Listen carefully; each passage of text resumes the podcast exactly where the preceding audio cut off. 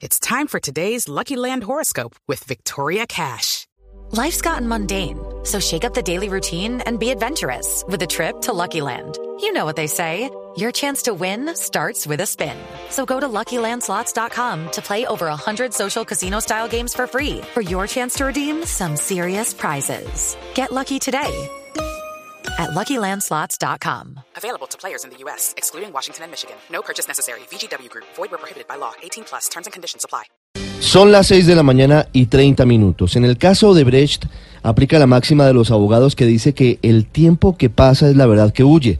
Por eso preocupa que cada vez haya menos posibilidades de nombrar fiscal general ad hoc para ese escándalo de corrupción antes de finalizar este año.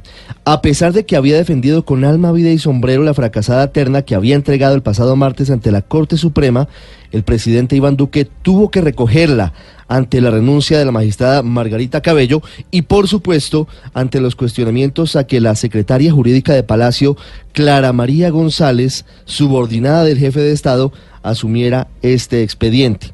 Duque ha dicho públicamente que está evaluando la situación y podría presentar de nuevo la terna hoy ante la Corte Suprema de Justicia.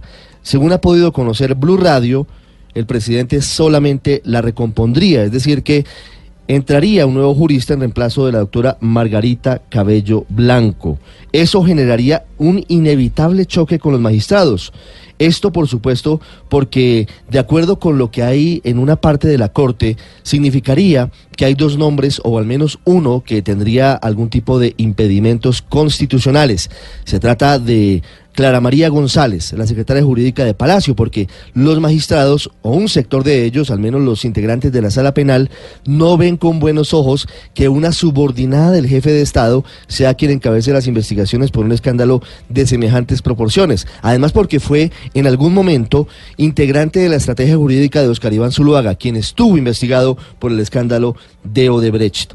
Todavía, sin embargo, hay una pequeña luz que permitiría pensar que la Corte convocaría a una sala plena extraordinaria para esta semana, probablemente para el próximo miércoles, en caso de que el presidente presente, como se espera hoy, una terna idónea para ser fiscal ad hoc, pero todo pareciera indicar que solo hasta finales de enero se podría completar ese procedimiento. Lo que preocupa e inquieta es que mientras el país necesita saber con urgencia hasta dónde llegó la corrupción de Odebrecht, pareciera que algunos sectores del Estado no estuvieran comprometidos con esa consigna.